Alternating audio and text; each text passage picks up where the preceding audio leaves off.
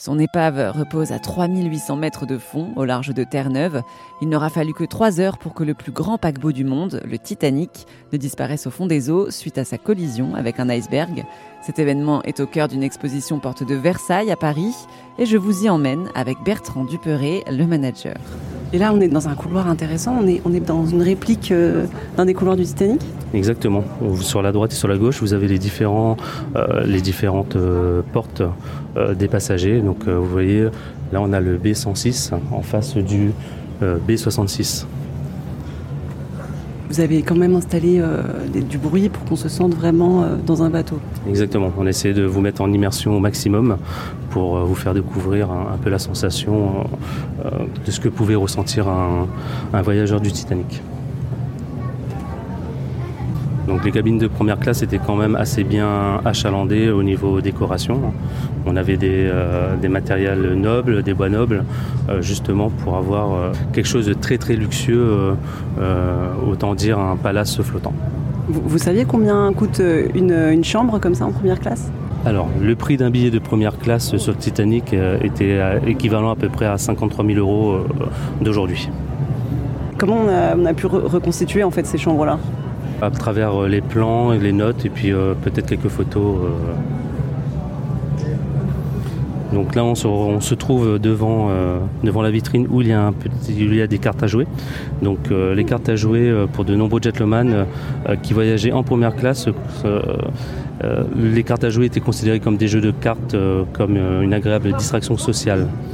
Donc il y avait euh, le capitaine Smith euh, à l'époque conseillait à ses riches passagers justement de faire preuve de prudence euh, lorsqu'ils s'asseyaient pour, pour jouer et demander à ses stewards par exemple d'interrompre les jeux où un prédateur réputé dépouillait son adversaire. Donc voilà, il fallait quand même faire attention à son argent et pas se faire arnaquer.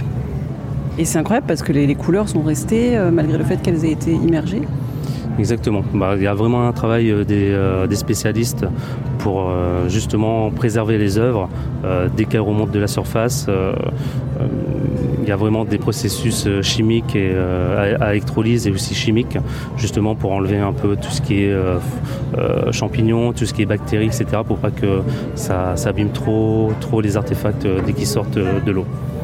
Quand on voit ces objets, on a aussi envie de, de s'imaginer la vie des gens en fait, parce qu'on voit une épingle à cheveux, on s'imagine un peu rose de Titanic. Exactement, exactement. On verra juste après euh, les bijoux, euh, des sacs en maille, etc. Euh, vraiment des choses qui nous font prendre conscience de la vie que menaient les différents voyageurs, du, les passagers du Titanic. Donc là, on est sur une vitrine où on peut voir un peu, un, peu de vaisselle, un bol à potage, une soucoupe de troisième classe et des tasses. En fait, la vaisselle de troisième classe portait le logo de la White Start Line, afin de décourager euh, les voleurs potentiels. Donc euh, le nom Titanic n'a jamais été inscrit sur, euh, sur la vaisselle en porcelaine à bord du navire, justement parce qu'elle pouvait être réutilisée si nécessaire dans d'autres navires de la compagnie. Et du coup, il y avait combien de classes dans le Titanic? Parce que là, on parle de la troisième. Alors, il y avait euh, la première, la deuxième et la troisième classe. Et est-ce que vous savez euh, à quoi ressemblait euh, le quotidien en troisième classe? En troisième classe, on avait quand même un maximum de confort, puisque à l'époque, tout ce qui était troisième classe, les lits, les matelas étaient rembourrés avec de la paille, et là, on a vraiment des vrais matelas. donc, le confort était aussi là pour la troisième classe.